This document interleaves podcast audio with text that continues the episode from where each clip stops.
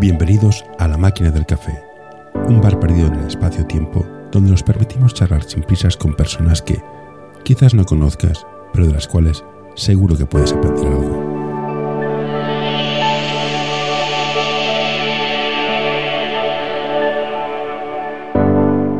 Hola Paul, gracias por aceptar la entrevista aquí y tomarte un café conmigo. Por lo que veo en tu perfil eres fisioterapeuta y entrenador de básquet. Correcto.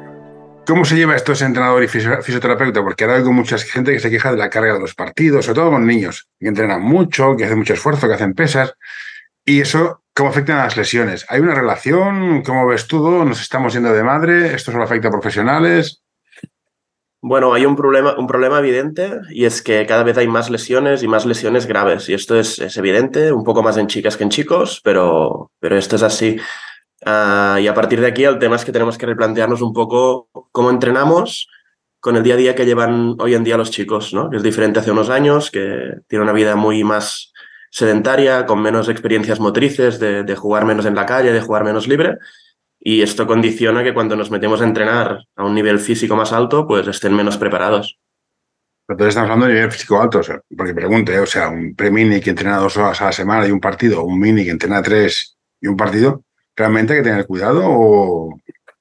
Bueno, el tema es que si este premini que entrena dos días a la semana o dos horas a la semana, el resto de la semana no hace nada o previamente no ha hecho nada en su vida, entre comillas, ¿eh? que le ha llegado a saltar, a arrastrarse, a correr, a frenar, a, aprender toda esta riqueza motriz, uh, quizá cuando repite un gesto técnico muchas veces y con fatiga, porque para un chico que no está entrenado a estas edades esto es fatiga, uh, bueno, pues es un riesgo de lesión. Este podcast en anorta.com barra colaborar. Me ha venido la palabra sedentarios. Yo cuando era, cuando era, enano, yo corría para arriba para abajo todo el día. Ahora somos muy sedentarios y esto nos está afectando. ¿Y cuál sea la solución? Porque antes yo podía correr en la calle, ahora se me ocurre y se me pasa por la cabeza que mi hijo va a la calle a jugar. Pues no lo sé. no, la verdad es que no lo sé. Yo creo que tenemos que rompernos un poco la cabeza. Hay una parte que es incorporar a gente profesionales que sepan de esto, preparadores físicos, entrenadores con cierta formación, que, que puedan enseñar al niño de una forma lúdica, ¿eh? No, pero esto, a correr, a saltar, a frenar, a todo este tipo de gesto técnico. Y luego es encontrar espacios, que esto es lo más difícil cuando vamos limitados de tiempo, donde pues en el entrenamiento o justo antes o justo después, si tenemos pista libre, favorecer que los niños puedan jugar en algún espacio. Y si no, pues dentro del entrenamiento dejar alguna parte de que experimenten, de juego libre, de, bueno, de situaciones más o menos guiadas, pero más o menos libres y que vayan aprendiendo y experimentando. Ya, pero entonces te hace falta espacio, es es un problema. Sin duda. Una cosa que estuve leyendo otro día, me quedé fascinado. Hay un estudio que correlaciona el tener el periodo en las chicas con el riesgo de lesiones. ¿Esto es cierto o yo me doy un golpe en la cabeza? Esto es sin ser experto, esto es cierto, porque sobre todo en chicas el ciclo hormonal, uh, el ciclo menstrual, perdona, condiciona mucho el nivel hormonal que tienen y esto hace que haya fases del ciclo donde uh, su predisposición a, a lesionarse o la, la, rigidez o no rigidez de sus tejidos cambie, con lo cual condiciona. Pero igual que condiciona el estrés, igual que condiciona la uh -huh. fatiga, igual que condiciona la mala alimentación, o sea, al final son muchos los factores que, que te pueden condicionar. Y como fisioterapeuta, ya, yo sabía hablar antes, te lo juro, fisioterapeuta, ¿el calentamiento tiene sentido o cómo lo hacemos? Porque a la gente le cuesta mucho calentar. ¿Y, ¿Y, para qué sirve calentar? También te lo digo, porque también he leído no sé dónde que el calentamiento tampoco afecta tanto. Y dices, bueno, pues, tío, esto es abrir espárragos. Mira, yo últimamente soy muy partidario de cambiar y romper un poco con los nombres de toda la vida, de hacer físico, de calentar, de todo esto, y englobarlo todo en entrenar. Y dentro del entrenamiento entender que hay una parte de, entrenamiento condicional, ¿no? que sería el físico tradicional para que nos entendamos, una parte de activación, una parte de trabajo neuromotriz, una parte de preventivo, y que son partes del entrenamiento, pues igual que todo el mundo habla de técnica individual, ¿no? de uno contra uno, de ejercicios de tiro, pues entender que hay una parte más del entrenamiento que es todo este tipo de trabajo. Porque mentalmente también te predispone más a hacerlo bien que si es, no, entrenamos y además calentamos y además estiramos y además hacemos. No, no, es todo es entrenar y vamos sumando. Y sí que tiene una parte, una parte importante, creo yo. Sí, sí. Y ahora voy a activar mi, mi parte cuñada, ya que es viernes y mañana es fin de semana. Mikey, mi amigo Mikey Jordan, yo, yo lo tuteo, se, se, jodió un pie. Y entonces en, encontró un preparador o un fisio que le entrenó no solo para fortalecer los músculos, sino para prevenir lesiones. Y desde entonces no tuvo ninguna lesión seria. ¿Cómo se prepara o cómo se empieza a activar un entrenamiento para prevenir lesiones? partiendo de esa base, luego ya veremos si hacemos físico no, o ganamos masa muscular, lo que sea, pero prevenir lesiones. Bueno, hay una parte que sería la más, lo que más siempre se han tenido como calentamiento, que es de subir la temperatura corporal, ¿no? Las típicas series se puede hacer, tipo skipping, talones al culo, toda esta parte de, de, un poco de activar el cuerpo. Hay una parte de activación muscular y de trabajo de fuerza, que cada vez se ve más, por suerte, uh, y que hay muchas maneras de hacerlo, pues desde gomas que se han puesto muy de moda ahora, ¿no? Trabajo con gomas para activar glúteos, para activar isquios, para activar... Y luego una parte de propiocepción, para despertar, digamos, o mejorar el, sistema nervioso, ¿no? Y que esté más preparado. Siempre hay una parte cuando haces deporte, y más en un deporte de contacto, de, riesgo de lesionarte. Pues porque pisas mal, porque pisas a alguien, por lo que mm. sea. Pero sí que es verdad que cuando más trabajes y más prepares tu cuerpo para que reaccione rápido, pues esa torcedura, si tu musculatura se activa antes y está más fuerte y la aguanta más, seguramente será más leve si no estás preparado para nada, tu tobillo se irá y, habrá una, rotura maja. Entonces, mm, bueno, es todo un trabajo interesante de, hacer. Y todo esto que es importante, ¿cómo se aprende? Bueno, mira, yo la verdad es que por formación, aparte de fisio, hice un máster en entrenamiento deportivo para complementar esta parte, porque entre entrenador y fisio me quedaba un hueco allí en medio y, me puse a estudiar, ¿no? Pero luego cuando más he aprendido, he tenido la suerte, sobre todo en San Josep de Badalona, de estar con preparadores físicos muy buenos y de verlos trabajar. Y luego sí, puedes buscar, te pueden contar, vas a charlas, vas no sé dónde y de todas partes sacas cosas. ¿eh? Ahora por YouTube hay mil charlas, mil historias. Pero cuando ves trabajar a gente buena, hostia, es que, es que te cambian la manera de trabajar, la manera de, de verlo. Y sé que no es una solución muy... Pero bueno, muchas veces nos limitamos mucho y, tenemos gente muy buena trabajando cerca. En otros clubs no hace falta de primer nivel, ¿eh? o sí, mm que, están dispuestos a que vayas a verlos, a que te cuenten lo que hacen, a que, yo qué sé, Basket Almeda hace años que tiene un área de, de rendimiento deportivo y de salud muy buena, con gente muy potente y están trabajando muy bien en esto. En San José lo intentamos durante unos años y todavía siguen allí trabajando en ello. Bueno, creo que hay gente que está, que está trabajando bien.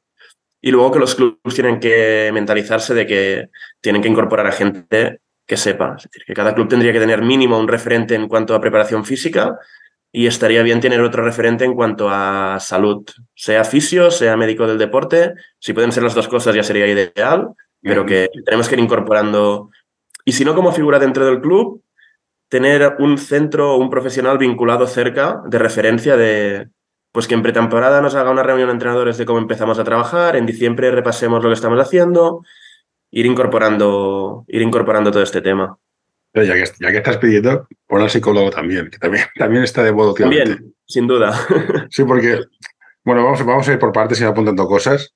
Hay una foto que, que, compartes que pone, con que mi hijo se divierte haciendo deporte tengo bastante. Y la, y la respuesta es, pues para eso que juega la Play. ¿No se puede divertir uno haciendo deporte? Yo como padre, yo que, que, se divierta no es la palabra, ¿eh? estoy mucho usando la palabra disfrutar. Pero, ¿qué, mal, qué hay de malo? No, no, evidentemente de nada, nada, de malo nada. Y es el objetivo principal o uno de los objetivos principales. El tema es que si nos quedamos, por mi forma de verlo, ¿eh? si nos quedamos solo en el disfrutar, nos perdemos muchas cosas. Vale, aquí entramos en todos los niveles. Sí. Claro, entonces el tema no es que no disfruten, por supuesto, es decir, está en buscar la manera de que aprendan, de que mejoren, de que aumente su exigencia sin dejar de disfrutar. Ahí está donde tienes que buscar el, la fórmula. No, pero aquí, están los niveles. Están Juventud de Badalona, San Josep, que estáis en preferentes. y está pues el, las parras de abajo de mi barrio que juegan nivel C y son una banda de asesinos desde el concepto baloncestístico. No sé qué hay espacio para todo, me refiero. Sí, sin duda, pero que para mí, yo ahora, por ejemplo, estoy en Badalonés. Esta última temporada he estado en Badalonés, aquí en Badalona, que también la mayoría de equipos de abajo están en niveles pues, de B2 para abajo. Pero para mí que vengan no es suficiente que vengan y disfruten. Es que vengan, disfruten y que aprendan. ¿Que la exigencia va a ser diferente que en el Minia de San Josep? Pues seguramente en muchas cosas. Pero que en hábitos como, en hábitos como llegar, atarse bien las zapatillas, esforzarse, escuchar, ducharse cuando acabas. Ah, esto es común a todos, estoy de acuerdo. Entonces, cuando yo hablo de esto de que no me vale solo con disfrutar, voy a todo esto, a intentar inculcar alguna cosa más que solo disfrutar. Y luego llegar Oye, cada uno donde llegue. Yo como jugador he llegado a tercera catalana y gracias. Pues Ya está, y lo bien que me lo he pasado, ¿no? Suficiente, o sea, no. No, pero, esto, esto, es, importante, que, y, muchos padres no lo entienden. Yo jugaba a básquet y era tan malo que me pagaban para no jugar, imagínate lo malo que era. Yo pensaba que era buenísimo, me lo pasaba teta jugando a nivel asqueroso. Entonces, hay que ser muy consciente de que a veces los niños se pasan bien en el nivel que están. Luego hay niños muy buenos se pueden subir, vale, pero hay mucha gente muy mala, no pasa nada. De hecho, somos el 80% del básquet, que no pasa nada por jugar en un sitio malo, pero esto estoy de acuerdo. Hay que esforzarse, hay que trabajar. Quizás no te pediré que entrenes cuatro días a la semana, te pediría que hagas tres, pero, pero bien. En eso estoy de acuerdo. Siguiendo, siguiendo, leyendo tu Twitter, hay una parte que me ha gustado mucho, ya que cuando sacado el tema de no, el fisio, el prepa, el psicólogo, ¿y esto quién lo paga? Estoy de acuerdo que, que es un trabajo, hay que pagarlo. Estoy de acuerdo que llevar un equipo son mínimo de 10 a 15 horas y no se pagan. Estoy de acuerdo. Pero una familia está pagando ya 65 euros. Y dándote las razones, ¿y cómo se paga? Esto daría para muchas horas de podcast, ¿eh? Pero... Sí, sí, no, no, pero que, yo estoy de acuerdo. Yo tengo, un trabajo y tengo, tengo un trabajo que me, da dinero y entreno a un equipo porque me, gusta, me paso bien, pero no se paga. Pero sé que no puedo pedir a la familia que pague lo que cuesta mi hora real. Bueno, aquí entraríamos en, muchos temas que los lanzo así abiertos y se quedan en el aire, ¿no? Y si quieres que hablemos de alguno, hablamos, ¿eh? Pero... Yo no tengo un problema, ¿eh? yo soy Master Jardines, o sea que... Por eso, el primero es cuando hablamos de las cuotas de lo que pagan al año, que estoy de acuerdo que es un esfuerzo para las familias, o sea, esto lo meto delante de todo, ¿eh? no hay ninguna duda. Ah, pero si nos creemos el deporte como algo más que disfrutar, el que hace música dos horas a la semana, ¿cuánto paga? O el que hace inglés dos horas a la semana, ¿cuánto paga? Si baloncesto, 80, baloncesto haces ocho horas a la semana, el doble, ¿por qué aceptamos que tienen que pagar una cuota más pequeña que para hacer según qué? Entendiendo el esfuerzo para la familia, o sea, que todo esto va por delante, ¿eh? sin duda. La segunda es que cuando hablamos de, da igual, pongo el ejemplo de música, de inglés, tú presupones que este profesor tendrá un mínimo de formación, de nivel, de experiencia, con lo cual te va a exigir pagar una cuota o tendrás que tener un sueldo, mm, vamos a llamarlo digno, ¿no? Seguramente. En baloncesto, ¿hay alguien que evalúe el nivel de los entrenadores? ¿Los cursos realmente te dan un nivel mínimo para que quien tenga este título tenga este nivel mínimo? Yo insisto, los cursos son una garantía legal de que no eres un asesino en serie. Ahí vamos. Entonces, a la hora de intentar hacer un paso más y legislar o regular todo esto y que tengamos un salario mínimo y que tengamos unas condiciones y que tengamos, primero como, como asociación, como, como grupo de entrenadores, vamos a ponernos de acuerdo en cuáles serían los mínimos para entrar o no, como hay en otros trabajos. Entonces, hay muchos, bueno, se mezcla la parte esta amateur voluntariado, que todos estamos ahí, ¿eh? o sea, faltaría más, con la parte de querer profesionalizarlo un pelín más y allí hay, un, hay muchos temas no abiertos y no hablados que para, mí son los que hacen que no avancemos en ninguna dirección, porque se mezcla todo y nadie lo separa, ¿no? Hay el baloncesto profesional, de Leporo para arriba y Leporo depende, y el resto. Entonces, bueno. Mm, pero sí, te, sigo el argumento, pero quitando los seniors, que es otro mundo, en formación, sea a nivel que sea, aceptamos que pagamos 90 euros al mes, como cuesta el British Council o costaba el British Council por dos horas. Aceptamos el riesgo de perder el 50% de las familias porque no pueden pagar. No, no, que es una consecuencia que, hay que aceptarla. Aquí es que seguiríamos abriendo muchos cajones, ¿eh? Porque sigamos, sigamos desarrollándolo. Una parte sería esto que tú dices, seguramente, que podríamos perder a gente. La otra es ver hasta qué momento los clubes serían capaces de buscar otras vías de ingresos para poder becar, para poder rebajar estas cuotas sin rebajar directamente lo que invierten en entrenadores, en preparadores físicos, en estructura. Y luego hay una parte de educación para mí, en general, a las familias, y me meto en el barro, ¿eh? pero de que si quieren algo de más calidad, eso también tiene un precio. Entonces, muchas veces hay gente que realmente puede ser que no llegue, que le cueste, que lo quieras, y otras veces que es de prioridades. Es decir, vale, tu hijo está haciendo siete extraescolares. Si quieres subir el nivel de alguna, quizás hay alguna otra donde no podemos llegar. Entonces, o no tienes eh, dinero para pagar 10 euros más de cuota, pero llega unas bambas de 220 euros. Quizás hay bambas de 95 que le valen para jugar. Entonces, ¿el dinero está o no está? Bueno, es sin meterme en, la economía de cada familia, que esto va por delante y la dificultad y todo lo que quieras, ¿eh?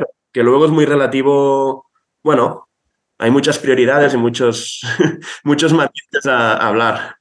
Entonces, estamos en un jardín que yo a mí me encanta, meterme en jardines, nos cargamos el 50% de la gente. Los clubs tienen problemas para financiarse porque necesitan la cuota de, de los miembros, pero no la tienen, con lo cual deben buscar patrocinio, que el patrocinio ahora mismo por temas legales es muy complicado. Es complicado. O, ponemos una ayuda, una ayuda estatal o bajamos los precios de las pistas, que al final es la madre del cordero. Bueno, el recurso ahora mismo sí, bueno, los sueldos es otra historia, pero es un tema complicado. Otra cosa que puede ser que por ley un entrenador tenga que cobrar en función del nivel del equipo. No es lo mismo entrenar a un nivel C, que es una obra social, y para mí es una obra social, debería estar financiado. O sea, tienes a 10 niños jugando a básquet en vez de en el parque tirando piedras a las palomas, y otra es un preferente. O no, no, o sea, habría que buscar, alguna especie de, rango de si este es un preferente cobras tanto, si tienes el título no sé qué, un título con cara y ojos, que no me quejo de que tengo yo, ¿eh? pero mm, sería una opción, ¿no? No sé, ya te digo que tengo más preguntas que respuestas ¿eh? en estos temas. O sea, yo voy abriendo signos, pero no tengo, no tengo una, una conclusión muy clara en la mayoría de ellos. Luego hay opciones. Recuerdo hace años hablé con un club ah, para incorporarme, era un club solo de femenino, que todo lo que era escuela de básquet era gratuita, estaba financiada por el ayuntamiento, por ejemplo. son vías en este sentido de lo que tú me decías, ¿eh? de al final Ah, de inclusión, de fomentar el deporte, en este caso el deporte femenino, pero si fuera masculino el mismo, bueno, quizás ahí tiene que haber vías de, no sé por dónde, ¿eh? bueno, no sé, tendríamos que explorar. Antes que me decías cómo financiarlo, hay clubs que han hecho un proyecto muy serio de, de esto de rendimiento y salud, ¿no? Incorporando médico, preparador físico, fisio, toda una serie de, de gente que lo que hicieron únicamente fue subir un euro por cuota. Un euro por cuota. Tienes 100 jugadores, por cuota al año, hostia, esto te da un plus que dices, te llega para, para cumplir muchas cosas, ¿eh? Entonces, a veces no es tanto subir 20 euros la cuota como decir, pues quizás a un euro por niño, con la de niños que tenemos, pues ya llegamos a algo, por lo menos a empezar a algo, que ya es mucho. Ya llegamos a en jardines, yo me meto de cabeza también. Otra opción es cargársele plata, dejarle ACB, Lepor y el resto, que nadie cobre. A mí que haya tíos en ACB que, que en EVA cobren me parece de traca. También te lo digo para mí, ¿eh? aquí ya entras para mí en ah, las prioridades de cada club. O sea, que un club que me diga que no tiene para pagar en cantera esté pagando en según qué categorías, bueno, ellos sabrán, ¿eh? yo no me meto, porque entre en clubs que tienen primeros equipos que cobran, pero que, bueno, pues mm, ellos sabrán invierten su dinero.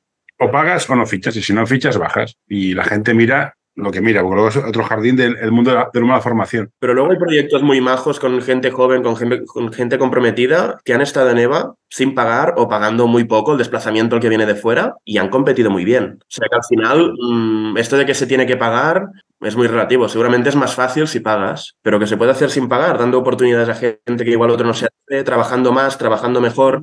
Mi teoría pasajera es que tienes un, tienes un equipo en EVA, no eres un club de estos estratosféricos, es un club muy de barrio.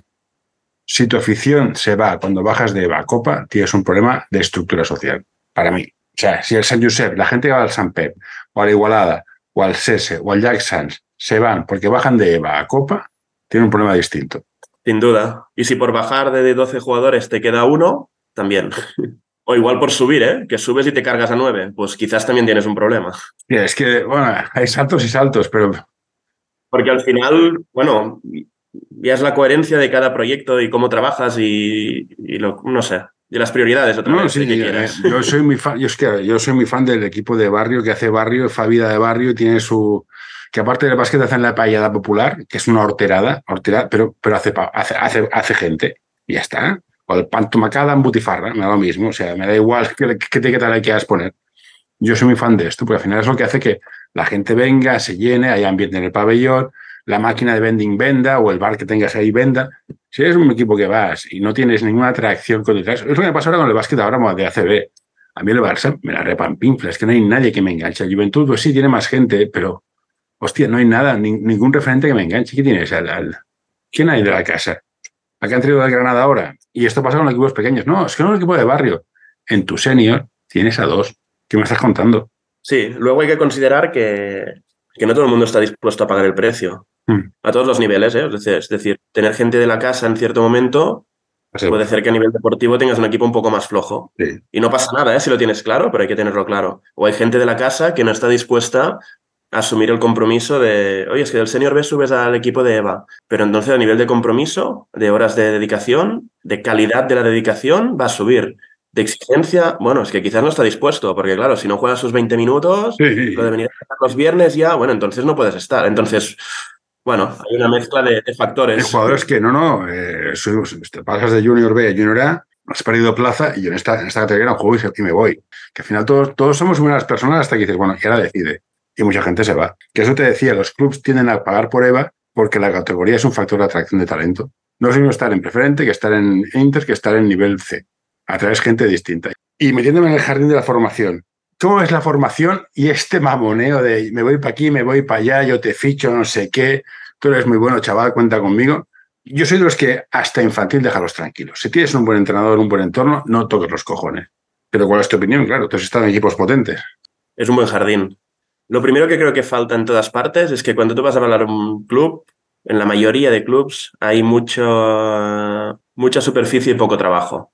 Es decir, todo el mundo tiene proyectos, pero cuando rascas un poco el proyecto se difumina mucho. Entonces yo creo que los clubs en general Ah, nos falta, y me incluyo con los clubes en los que estoy o he estado, ¿eh? tener claro uh, qué voy a hacer yo como club. O sea, yo vengo a ficharte a ti o a, ti, o a tu hijo o a tu hija, y aparte de decirte que voy a tener un equipo de puta madre y qué tal, qué narices voy a hacer durante el año, cómo voy a trabajar, con quién va a trabajar, qué línea tengo para que más o menos pueda llegar o pueda crecer en una determinada forma. Bueno, nos falta mucho trabajo en esto. Vamos muy al día a día. Con lo cual recibimos de las familias de los jugadores lo que sembramos, que es yo voy al día a día, pues el jugador también. Y cuando no le interesa, se va. Y esto, pues antes de quejarnos, tenemos que asumir nuestra parte como clubes y entrenadores de, responsabilidad en esto. A partir de aquí, yo creo que cuando vas a buscar un jugador, tienes que tener muy claro que vas a ofrecerle algo mejor de lo que en aquel momento tiene o que tú crees que es mejor para él, teniendo muy en cuenta que lo que es mejor para cada uno lo decide cada uno. Es decir, yo te propongo algo que es diferente donde tú estás, que creo que puedes enquejar, que, creo que te podemos ayudar a crecer en esto, en lo otro, tal, y tú decides, porque al final hay chicos en según qué edades que quitarlos de su entorno de amigos es un problema. Que chicos muy jóvenes, o chicas, ¿eh? me da igual, uh, hostia, que sus padres tengan que hacer 45 minutos o cruzar Barcelona por las rondas por cada tarde, es un follón. Entonces, vamos a valorarlo un poco todo. No es lo mismo fichar a un chico que vive al lado del pabellón que fichar a un chico que viene de, 50 minutos en coche y que tendrá que venir cuatro días por semana. Mm, un chico que físicamente se le ve una proyección de que seguramente pueda estar, si todo va bien, X años en el club, o un chico que la proyección física ya te dice que quizá el recorrido no va a ser tan grande. Bueno, no sé, hay muchos factores a, a tener en cuenta. Pero sí que es verdad que cuando más pequeños vamos, más locura me parece mover mucho a la gente. Hoy quiero recomendarte este podcast. Balap Education es un proyecto educativo deportivo que busca la formación completa de jugadores y entrenadores. Quieren fomentar su desarrollo basado en la educación del jugador y el entrenador, mediante el análisis de situaciones reales de baloncesto desde diferentes puntos de vista. Hoy quiero recomendarte este podcast. Psych and Roll, un podcast sobre psicología y deporte en el que tratarán diversas temáticas relacionadas con ambas disciplinas.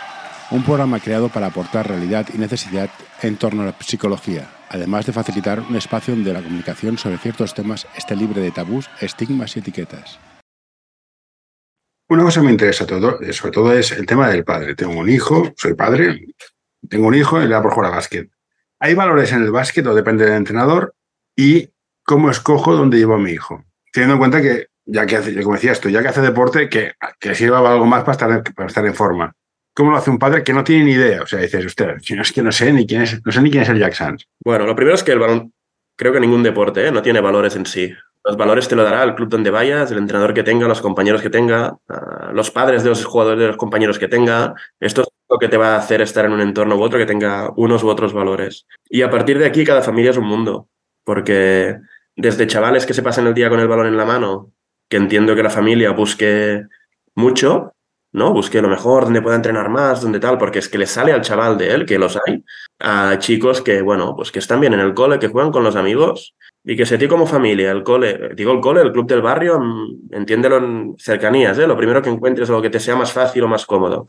Si esto te da suficiente, es decir, va a entrenar contento, los compañeros están contentos, está mejorando, o mejorando lo suficiente para ti en aquel momento. Para ti y para él, ¿eh? Oye, pues estás bien, ¿para qué marearte y que te vengan a buscar? Y entonces, cuando te plantean algo diferente, pues valorarlo un poco todo esto, ¿no? Lo voy a quitar del grupo, que sea. Somos la típica familia que nos gusta ir a esquiar en invierno. Si me meto en un club que hace torneos en todos los puentes, como familia lo vamos a asumir bien o mal, porque esto antes de entrar ya tienes que decidirlo, o que tenerlo por lo menos en mente. Si el compromiso va a ser alto, si le van a hacer doblar con otro equipo y entrenar cuatro días y dos partidos el fin de semana, mi hijo le gusta esto lo suficiente, o esto le va a quemar, o esto. Entonces hay muchas cosas aquí a valorar de, Hombre, yo pasé una época en Kunsei y había cantidad de gente jugando en Kunsei con un nivel muy alto que jugaba en Kunsei porque el fin de semana era sagrado para los padres.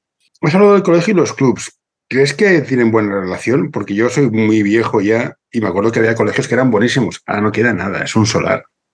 ¿Crees que tendrían que volver para este tipo de, de, sobre todo también para mezclarlo todo un poco, ¿no? Estos jugadores que, mira, yo juego para hacer unas risas. Eh, el entrenador está aquí para hacer unas risas y entonces dejas a los clubs con los, los que quieren jugar y los entrenadores que se dedican a esto, separarlo un poco el nivel súper amateur y el un poco más, más profesionalizado o este es un campilla aquí, corre campi pugui. Esto es en catalán, no es igual. Ya lo entenderéis. si no, es un diccionario. Bueno, no sé cómo está la relación entre colegios y clubs. Creo que hay de todo. Hay clubs que se llevan muy bien con muchos colegios, colegios que hacen un trabajo increíble que parecen un club. Y, hay un poco de todo. Lo que sí creo es que en, esta vorágine de locos que hacemos todos de cómo rellenar las tardes de los niños si los padres no llegan, cómo sacar más cuotas y tener más niños, cómo tener todo el mundo contento pero no hay suficientes entrenadores. Bueno, se ha convertido un poco tanto colegios como clubs, creo, algunos, demasiados, en que lo que le ofrecemos al niño, lo que el niño puede necesitar está de lado y la prioridad es el club rellenar equipos o el colegio rellenar equipos o tenemos esta hora para rellenar y vamos a entonces, esto creo que es lo que falla por encima de que sea un colegio, de que sea un club, que es vamos a ofrecer algo, ostras, uh, visto desde fuera y, y, y, digo aquí el nombre y no los conozco mucho, con lo cual igual meto la gamba hasta el fondo, ¿no? Pero uh, el Colegio San Gervasi de la Mollet, que tienen, bueno, tienen el club asociado al colegio, bueno, como se, no sé si es club, es del mismo colegio, da igual, pero que están todos allí, lo poco he escuchado de ellos, tienen una macroestructura donde los niños tienen espacios para estudiar por la tarde, tienen la biblioteca abierta, tienen el colegio allí, tienen que si inglés o repaso, tienen... Ostras, me parece algo muy potente para el jugador, uh -huh. que muchas, en muy pocos sitios se plantean montar todo esto. ¿no? Es decir, no, es que en una misma tarde uh -huh. el niño puede salir del cole, tiene un espacio para quedarse estudiando, uh, luego entrena, luego ya se ducha y se va para casa con todo hecho. Bueno, pues quizás faltan proyectos educativos que incluyan el deporte o deportivos que incluyan la educación académica, sí, dilo como quieras. No, no, yo, yo, yo, esto me comentas hasta los 12 años, a no ser que seas un puto figura, lo veo ideal. O sea, es del cole, estás en el cole, o vas a la biblioteca, estudias, vas a entrar, estás en el cole, estás cerca. Yo lo veo fantástico. A partir de los 12, ya veremos lo que pasa. Pero bueno, esto, no creo que lo vea yo, que se pongamos de acuerdo otra vez y digamos, hay cosas. Volviendo al tema de entrenadores, ¿cómo sé si soy buen entrenador o no? En teoría es coger, coger, coger la liga y decir, bueno, he quedado quinto. Pues de 24, de 6 o lo que sea, soy el cuarto mejor. ¿Esto es cierto? ¿Cómo se mide? No, esto no es cierto para nada. Yo ya, pero para buscar un criterio. Porque al final, uh, el juego, uh, bueno, en mi opinión, eh, ojo, pero el juego es de los jugadores y si tienes un equipo que mete más, uh, vas a ganar más partidos. Si tienes uno que no mete, puedes traer aquí el mejor entrenador del mundo que va a ganar menos. Y, y ya está, y esto es así. Entonces, para mí, para valorar, primero que compararnos, tiene tantas dimensiones el ser entrenador, que hablar en general de que, quién es mejor entrenador o peor, pues serás mejor en una dimensión y yo seré mejor en otra y global, yo qué sé. Entonces, para mí es que tus jugadores, primero, que, que disfruten, que lo hemos dicho antes, ¿no? Primero, que disfruten. Segundo, que mejoren. Y que mejoren tanto a nivel baloncesto como a nivel humano, ¿no? Es decir, son jugadores que luego son capaces de comunicarse mejor, son capaces de uh, ser más autónomos a la hora de programarse la semana para venir a entrenar y compaginarlo con todo, son capaces de gestionar mejor sus emociones, pues para mí si consigues estas dos cosas ya tienes mucho de, de, de buen entrenador. Y luego ya entraríamos en la parte de competición, ¿no? Tu equipo tiene una, una identidad propia, una identidad que le sirve para competir contra todo el mundo. Si por talento de inicio tu equipo es top 5, si quedas top 5, pues estás en la media, has hecho un buen trabajo. Si quedas top 1, genial. Si quedas top 12, bueno, pues quizás te, falte, te haya faltado alguna cosita, que puede ser el entrenador o no, ¿eh? o mm. lesiones, o vete a saber mil cosas. Pero un poco por, por aquí. Lo pregunto porque estoy de acuerdo que faltan entrenadores, faltan buenos entrenadores, faltan entrenadores en muchos sitios, no todos los entrenadores valen para, valen para todo, pero aparte de autoobservación propia que tú puedes hacer y que al final todos tenemos que hacer trampas al solitario, ¿Cómo sabemos que alguien es bueno? Es que esa es la pregunta. Claro, es que tengo un equipo que quedado cuarto de Cataluña o quinto de Cataluña. Ya, pero si tienes un equipazo. Y a lo mejor es mejor entrenador que tú el que lleva un equipo en nivel B2. Pues, ¿qué es lo que detectas o sea de tener para ser buen entrenador? Yo no, no, tengo, no tengo ni idea, ¿eh? la verdad. Yo ya te digo un poco lo que te decía ahora, ¿eh? alguien que sea capaz de, conectar con los chicos, chicas a nivel humano para que disfruten, para que disfruten con una cierta exigencia, luego adaptada a cada nivel, ¿eh? pero, pero una cierta exigencia, un cierto trabajo y que mejoren. Yo para mí si consigues que mejoren, que disfruten y, ya tienes mucho ganado. A partir de aquí es que son matices porque irá para gustos, ¿qué es jugar bien? Este equipo juega muy bien, bueno, ¿qué es jugar bien? Un equipo juega muy bien en base al uno contra uno, pues habrá gente que le guste mucho. Habrá gente que si no hay tres pases por ataque se va a aburrir la ostra si solo hay uno contra uno, ¿no? Pero quizás los dos juegan bien. ¿O qué es defender bien? Estar muy cerrados de que no te penetren es defender bien. Le puede gustar o no, pero puede ser defender bien. No sé, no te sabría decir. Entonces cambiamos, cambiamos de tema, no pasa nada. Cuando te dan un equipo, ¿vas del día a día o, o, lo analizas y haces una trayectoria de quiero que lleguen hasta aquí, cada jugador tiene que llegar hasta aquí? ¿Cómo, cómo, cómo exprimes, exprimes una palabra un poco salvaje, pero cómo sacas lo mejor de cada uno a nivel individual y juntos? Porque al final el baloncesto juegan cinco en pista. A mí lo que dices tú, no, tengo uno que vota muy bien y mete 40 puntos. Y pues a mí no me dice nada. A que sea un tío es un fuera de clase y está fuera de su liga, tendría que cambiar de sitio. Sí, yo normalmente la idea es crear un contexto táctico, es decir, a la hora de jugar 5x5, porque al final el juego siempre es 5x5, entonces crear un contexto de 5x5 que permita que todo el mundo pueda expresarse, es decir, que el jugador que sea muy limitado, en este contexto encuentre las dos cosas que sabe hacer que las pueda hacer. Y el que tiene un nivel mucho superior, que encuentre un espacio para hacer cosas muy diferentes, sin que yo tenga que marcar, tú puedes hacer esto y tú no. Que el mismo contexto, la misma forma de jugar del equipo, te lleve un poco a esto, a que puedan expresarse e ir creciendo dentro de, este modelo, de esta manera de jugar. Y a partir de aquí la hora de entrenar es un poco lo mismo. Ir encontrando aquellas tareas donde tú puedes adaptar el nivel de corrección o de exigencia un poco a, lo que necesita cada jugador. ¿No? Que en un mismo ejercicio yo pueda estar pidiendo desde diferentes ideas o conceptos o gestos técnicos a diferente exigencia a, cada uno. ¿no? Y que cada uno tenga muy claro, sobre todo que esto sí que es eliminar las palabras hazlo bien o hazlo mal, que esto no sirve mucho para nada, sino decirle, vale, yo lo primero que te pido que va a ser, ah, yo qué sé, en defensa de uno contra uno, que no te gane el medio. Pero para que no te gane el medio, ¿qué necesitas? Tener los pies de una forma determinada, ¿no? Entonces, de que el jugador crece, porque, oye, ¿cómo tenías los pies? No, los tenía, vale, pues estabas al revés, ¿no? Esto es algo que el jugador puede aprender. Y a partir de aquí ir añadiendo detalles, ir añadiendo exigencia, ir añadiendo cosas, ¿no? Pero que no sea el defender bien. O el ataca fuerte, bueno, ataca fuerte. ¿Qué significa fuerte, no? Esconde el balón. ¿Cómo lo escondes? A la oreja, ¿no? Vale, pues sube el balón a la oreja. Y esto lo puede entender desde que él tiene un nivel muy flojito al que tiene un nivel más alto, ¿no? Y al del nivel más alto quizás le voy a exigir además que lo haga con un bote menos. Pero si el otro gasta tres botes, y quizás me da igual, de momento. Entonces, ir encontrando todo este espacio para, para que todos vayan encontrando su nivel de, exigencia o de, dificultad dentro de, dentro de este equipo. Antes decías que en Internet estaba todo, y es cierto. Pero mi pregunta es, ¿cómo distingues lo que es valioso o lo que no? Te pongo un ejemplo. Yo he visto entrenos de entrenadores que pegan unos gritos y dices, te vas a quedar afónico. Y luego hay entrenadores que es en plan, eso. Y no hacen nada más. Y el equipo funciona de muerte. ¿Cómo sabes aplicar o distinguir lo que vale, lo que no vale y, corregir lo importante y dejarse de corregir 24.000 cosas que yo soy jugador y me estás todo el día dando la paliza? Probablemente te insultaría con palabras gruesas y soeces. Bueno, una yo creo que es formarte. Y, formarte es dedicar muchas horas a ver a mucha gente, a escuchar a mucha gente y quedarte de, yo qué sé, yo tengo entrenadores, algunos más conocidos y otros más de proximidad, ¿no? Que no los conoce tanta gente, que hay entrenadores que a mí lo que más me gusta de ellos es cómo comunican. Pues oye, este, no sé por qué, pero consigue que su equipo, sin elevar el tono de voz, todo el mundo lo escuche. Pues vamos a ver qué puedo sacar yo de él, ¿no? ¿Por qué comunica así? ¿Cómo lo hace? ¿Cómo? Luego, a nivel de conocimientos, creo lo que te decía ahora, ¿no? Que cuando tú encuentras un poco el, el detalle a corregir lo que le vas a decir y sabes que si hace esto le va a salir mejor, es mucho más fácil ganarte el jugador. ¿no? Si tú le das un detalle, no le sale el cambio entre las piernas. Bueno, pero si tú sabes decirle, acompaña el balón, la mano que casi toque el suelo, que, ostras, pues seguramente le va a salir bastante mejor, ¿no? Entonces, ¿para qué le vas a chillar o le vas a gritar o le vas a... Ya está, pues ya lo ha entendido, lo ha hecho, ha mejorado. Y luego hay una parte de, por lo menos por mi recorrido, que yo era al principio de gritar mucho más y cada vez intento un poco menos, de no tener miedo los jóvenes a probarse. Es decir, hoy voy a entrenar sin gritar y tener, al final, si, si tú tienes un objetivo, no te haga miedo perder un entrenamiento, entre comillas, para tú crecer como entrenador. Entonces, hoy voy a probar de entrenar sin gritar. Hoy voy a probar de no parar nunca para corregir, corregir todo sobre la marcha y a ver qué pasa y cómo responden y cómo respondes tú y cómo te sientes tú. Bueno, atreverse a esto, a, probar cosas diferentes. No, una, cosa que has dicho es una cosa que me, me, entristece mucho es cuando veo jugadores que no se atreven. Es algo que me, parte, me parte del alma. hostia, inténtalo. Es que soy malo.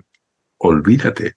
y a veces sacar a este jugador en este ciclo negativo es en plan, hostia, cuesta mucho, pero me parte el alma. Tío, ya que vienes, entrenas tres días, corres como el que más, si te la pasan, hostia, arriesgate y hay gente que le cuesta muchísimo. Sí, y esto utilizo muchas veces una frase, a veces la frase tal cual y a veces la idea, ¿no? De Carlos Orozco, un entrenador que estuve con él unos cuantos años de ayudante, que él siempre dice, jugadora, tú, en plan, si tomas la buena decisión, si fallas es culpa mía. Es decir, yo como entrenador asumo el error, no pasa nada. Tú ves un pase y lo das y lo pierdes. No te preocupes, la culpa es mía. Entonces, quitarle un poco esta presión al entrenador y asumirlo como entrenador. Que si les pides que corran van a perder un pase, Luego no le digas, no, ¿por qué perdemos un pase? O si se lo has pedido tú. no hay problema. Si lo has visto, pásala. Si tiras y fallas, escucha, pues ¿qué problema hay? Ya está. Entonces. Entrenadores que no tires, ha metido y lo felicita. Digamos, si estaba mal antes, estaba mal después. Hay cosas, hay cosas que. Pero bueno, los entrenadores también tenemos nuestros fallos y tenemos muchos fallos. Y como figura de autoridad que somos, tenemos que ser más conscientes de cómo, cómo comunicamos, qué felicitamos, lenguaje no verbal, patinamos a veces bastante. Sobre todo yo, ¿eh? yo digo, yo soy un desastre en estas cosas, tengo, tengo, conocido. Todos, todos la, todos la cagamos mucho. Pero has, dicho ahora una palabra que para mí es clave, ¿no? Que es conciencia. Y esto, haciendo formaciones con Xavi García, con Ricard Casas, son muy pesados en, pesados en el buen sentido, ¿eh? Insisten mucho en esto, pero es que para mí es clave. Cuando tú tomas conciencia de muchos detalles, de cómo comunico, de estoy comunicando lo que necesito yo como entrenador o lo que necesita el chico. No, pego una bronca porque yo estoy nervioso. Ya, pero si el chico también está nervioso, lo que necesita de ti no es que le pegues una bronca. Quizás que lo calmes, que le des confianza. Entonces, mm, cuando vas cambiando un poco el chip a qué necesitan, por qué hago esto, si quiero esto, qué precio tengo que pagar. Y educar al jugador en esto, ¿no? De, oye, ¿tú quieres meter? Sí. Ya, pero cuando hacemos un ejercicio de tiro te lo tomas a coña, ¿no? Entonces, yo como entrenador o yo como equipo asumo que tú falles si tú trabajas. Porque si tú no trabajas, oye, se acaba de tirar. Luego a cada nivel lo ajustas ¿eh? un poco, pero que el jugador entienda de que todo tiene un precio. O queremos tirar mucho de tres o mucho de fuera, sí. ¿Cuál es el precio? Rebote y balance, porque vamos a fallar mucho, ¿eh? Entonces, no me vale tirar y descansar. Si queremos tirar mucho de tres, asumimos el riesgo. Siguiente pregunta, y luego haré una pregunta de super cuñado. Si un jugador le cuesta llegar a CB, ¿cuánto cuesta llegar a ser profesional de del básquet, de entrenador? ¿Qué entiendes por profesional? que puedas vivir de esto, básicamente. Vale. Porque el 99,3% tiene un trabajo aparte. Entonces, si, si es, no, eh, es una carrera, se plantea, llega por accidente. Xavi Pascual tenía un trabajo, hostia, llegó sin, casi sin querer y dejó el trabajo. Vale, mira, eres tú, suerte por ti. Pero se plantea como una carrera. O sea, yo, yo soy viejo, no voy, a, no voy a vivir de esto ni de coña. Pero tú, gente más joven, ¿os lo planteáis? Bueno, ojalá. El tema es, primero, no sé, no te sé responder porque no he llegado, entonces no, no te sé decir qué tiene que pasar. Pero lo primero es, para mí ser profesional va más allá de que te puedas dedicar solo a esto. Es es, una actitud, es un compromiso, es una formación, es toda una serie de requisitos que tú puedes ser muy profesional y no llegar a dedicarte solo de esto. Seguramente habrá gente viviendo de esto que no es muy bien profesional, como en todas partes, ¿eh? o sea, no solo en el deporte. Luego está una parte de, oportunidad que tiene que aparecer y luego de la apuesta que tú hagas. Es decir, uh, me escuchaba antes un trozo de entrevista que hiciste con David Torrescusa, ¿no? Y te hablaba, te hablaba de su apuesta cuando pasó a dedicarse exclusivamente de esto. Bueno, pues otros hemos tenido oportunidades para hacerlo y en aquel momento, bueno, pues tus prioridades de vida, por decirlo de alguna manera, de familia, de pareja, de mm. todo, te dicen que, ostras, pues yo irme de aquí dos semanas a vivir a Alemania, aunque me pongan casa y sueldo, quizás no entran mis planes. Y prefiero entrenar al lado de casa y sé que no va a ser dedicación exclusiva y que tendré que trabajar aparte de baloncesto, pero ahora mismo mm, me llena más o lo que siento es que, prefiero hacer esto, ¿no? Entonces, bueno, hay una parte de, atreverse y de que mucha gente que está haciendo, siendo profesional o dedicándose exclusivamente al baloncesto por Europa, que es más o menos lo que yo conozco gente, es esto, son apuestas personales de decir, mira, en este momento vital mío puedo dedicarme a condiciones que aquí tú considerarías muy mal pagadas en cualquier trabajo, ¿no? decir, ostras, eh, bueno, no sé, que nadie me malinterprete, ¿no? Pero situaciones que aquí te diría, hostia, tengo un sueldo muy justito y están muy contentos porque pueden dedicarse solo a esto. Y me parece muy bien, ¿eh? No es una crítica. Entonces, a veces hacer el salto este es mm, esto, atreverse a... Oportunidades las hay, a la que te mueves un poco y conoces un poco a gente que lo ha hecho. Mm, Lo que te van llegando es que oportunidades hay y ofertas o posibilidades te llegan. Y luego es que tú consideres que, que en este momento vital vas a atreverte a decir, mira, pues me voy por, por 6.200 a, a cuatro horas de avión de mi casa. Pues quizás me quedo aquí cobrando lo que cobro y pagando mi alquiler. No sé. Y otro decidiría que no, ¿eh? que se va por 600. Pues perfecto, viva la experiencia y encantados todos. Hablé con un chico hace poco que se va con, Torre- con David Torrescusa a, a entrenar. Ujú, Y digo, oye, pues oye, ole, ole tú, si puedes hacerlo y te apetece. sí, sí. Y que va muy ligado, perdona, ¿eh? a lo que decías antes de cuando consideras bueno o mal entrenador. Entonces, es con todo el respeto a todo el mundo, ¿eh? Porque, pero es mejor el que luego dice que es, bueno, dice, el que es profesional en este sentido, dedicarse solo al baloncesto, que el que entrenamos aquí en Segunda Catalana. Bueno, sencillamente se ha atrevido. No digo que sea malo, seguramente además será bueno, ¿eh? Pero es mejor por el simple hecho de atreverse a dar el paso. O por el simple hecho de ser profesional. Mm, pues a lo mejor algunos sí y a lo mejor algunos no. Igual hay gente muy buena aquí entrenando. Y en Juventud tienen a Willy que lleva toda la vida entrenando a Romini. Y no ha querido subir nunca. Y lleva toda la vida entrenando de minis y minis. Pues será muy bueno en esto. Pero es que es eso. Hay gente que es muy, muy buena en categorías que no se pagan. O sea, vivir de entrenar minis no va a pasar nunca. Y a lo mejor esa gente es buenísima. Y de hecho es muy importante que exista. Que exista porque son los que forman. O sea, un jugador que te llega a cadete, tienes un margen de mejora del 30%, por ser generoso. Entonces, y todo esto viene de antes. Bueno, bueno. eh, ya para ir cerrando, soy muy bueno, soy la leche, soy, soy demasiado, estoy en la peña, juego en preferente, juego en el Barça, estoy en A, campeonato de España, campeón de España, mira la selección, hostia, sí, joder, U19, campeón del mundo. ¿Dónde juego? Eh, ¿Y de qué vivo? Jodido. ¿Cómo lo ves? Sin haber entrado mucho tampoco a estos niveles, ¿eh? Por tal, eh, por- con lo cual es opinión desde fuera y, y por lo poco he conocido casos o gente que ha estado, ¿eh? Pero la sensación es, una, de que las condiciones aquí están peor que en muchas otras partes. Es decir, en Alemania, por ejemplo, hay tres ligas que son profesionales. Y profesionales con contrato, con contrato garantizado, con presupuestos revisados por la liga, con que es posible que haya impagos. Bueno, pues quizás esto poco a poco nos va a ir perjudicando aquí, si aquí todo lo que es por debajo de ACB es un poco tan aparcasa, ¿no? O sea, y luego, y aquí sí que me tiro a la piscina y si un día llego más arriba, pues ya veremos qué hago, pero la sensación desde fuera de que a veces ah, se es un poco entre cobarde y conservador, entre cobarde y conservador a, a- la hora de meter a gente joven, ¿no? Ya te digo, si un día llego a estar en un LED, pues no sé, veremos si realmente se pueden meter o no se pueden meter. Y entonces quizá te volveré a llamar y te diré, era imposible meterlos. No lo sé. Pero la sensación es que sí que es verdad que para meterlos tienes que tomar más riesgos, tienes que trabajar seguramente más que cuando fich- fichas a un jugador que ya conoce la liga, la categoría y tal. Imagino que cuando te dedicas solo a esto, con los contratos o no contratos que puede haber en según qué categorías, pues eh, si tú te la juegas para que juegue un chaval de 18 de 18 años o 19 y pierdes tres seguidos, quizá el que no lo cuentas eres tú. Entonces, por eso digo, visto desde fuera, porque luego si fuera mi cargo en función de ganar tres partidos, pues quizá tampoco meto el de 18 años, no lo sé.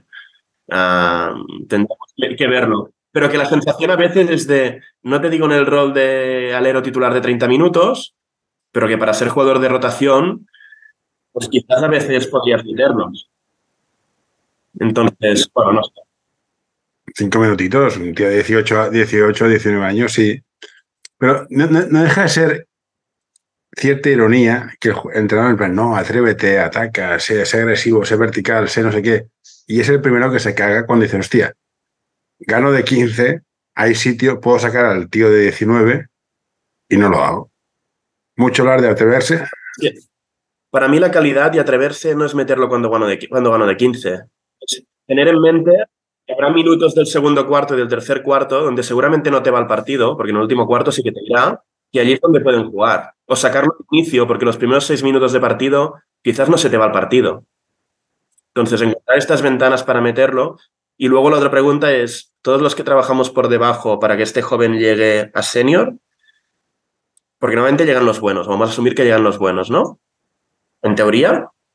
entonces, este jugador que ha destacado siempre por lo que hace con el balón en las manos, quizás más arriba no puede estar en pista, porque lo que le va a mantener en pista no es lo que haga con el balón en las manos en los primeros años, sino todo lo que hace cuando no lo tiene. No, esto no sé quién. Este jugador sabe defender en uno contra uno.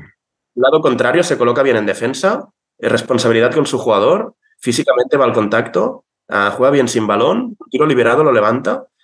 Entonces, no comete errores. Entonces, todo esto pasa por delante seguramente de qué hace con el balón en las manos. Entonces, quizás nos equivocamos un poco a la hora de preparar a algunos jugadores para arriba si, si no les hemos enseñado todo esto, ¿no? Mm, no, no, esto lo dijo, no sé quién me lo dijo. El, el, meter puntos no te va a dar minutos cuando eres joven. Te va a dar minutos el que el entrenador pueda confiar en ti, en que tu par no te va a meter 30 seguidos. El defender atrás. Eso te va a dar los cinco primeros minutos para entrar. Una vez tengas los cinco minutos y ya sepas que puedan fiarse de ti porque defiendes bien, ya veremos otra cosa. Pero pasas por defender detrás que no, seas, un, no seas una, ¿cómo se dice en castellano? Liability. Bueno, una amenaza. No, una amenaza no. Bueno, al revés, que no seas un, agujero en la defensa. Sí, sí, esto Pau del Tío lo decía, ¿no? Que los jóvenes en, en juventud que han estado muchos años, ¿no? ¿Qué es lo primero que tenemos que enseñarles? En que puedan estar. Si te gusta este episodio, por favor, deja un comentario o compártelo con tus amigos. Ya sé que es una pesadez y todos lo pedimos, pero ayuda bastante. Lo primero es que puedan estar. Si no pueden estar en pista, olvídate de jugar mucho, olvídate de estar en primer equipo, que puedan estar. Una vez puedan estar, ya iremos mejorando y viendo qué aportas y qué pueden hacer y qué no, pero que puedan estar. Y este poder estar, pues seguramente muchas veces nos olvidamos por el camino de, de qué es poder estar. No, desde luego. En fin, Paul, no te, no, te, no te tormento más con mi presencia. Ha sido un placer. Eh, gracias por, acceder a esta entrevista. Y de nuevo, gracias por meterte en algunos jardines, que siempre es interesante. A vosotros. Creo que está muy bien dar voz a gente que, que al final dedicamos mucho tiempo a esto y que eh, pues no nos conoce nadie, ni tiene por qué conocernos, ¿eh? porque hacemos lo que podemos en el club de al lado, pero que escuchar otras voces así y algunas que he visto ahora en tu lista que tengo pendientes, seguro que, que nos aportan un poco a, a todos. Perfecto. Pues muchas gracias, cuídate. Ahora vos un botón de parar de grabar, pero no te vayas. Perfecto, caballo, volver. Venga.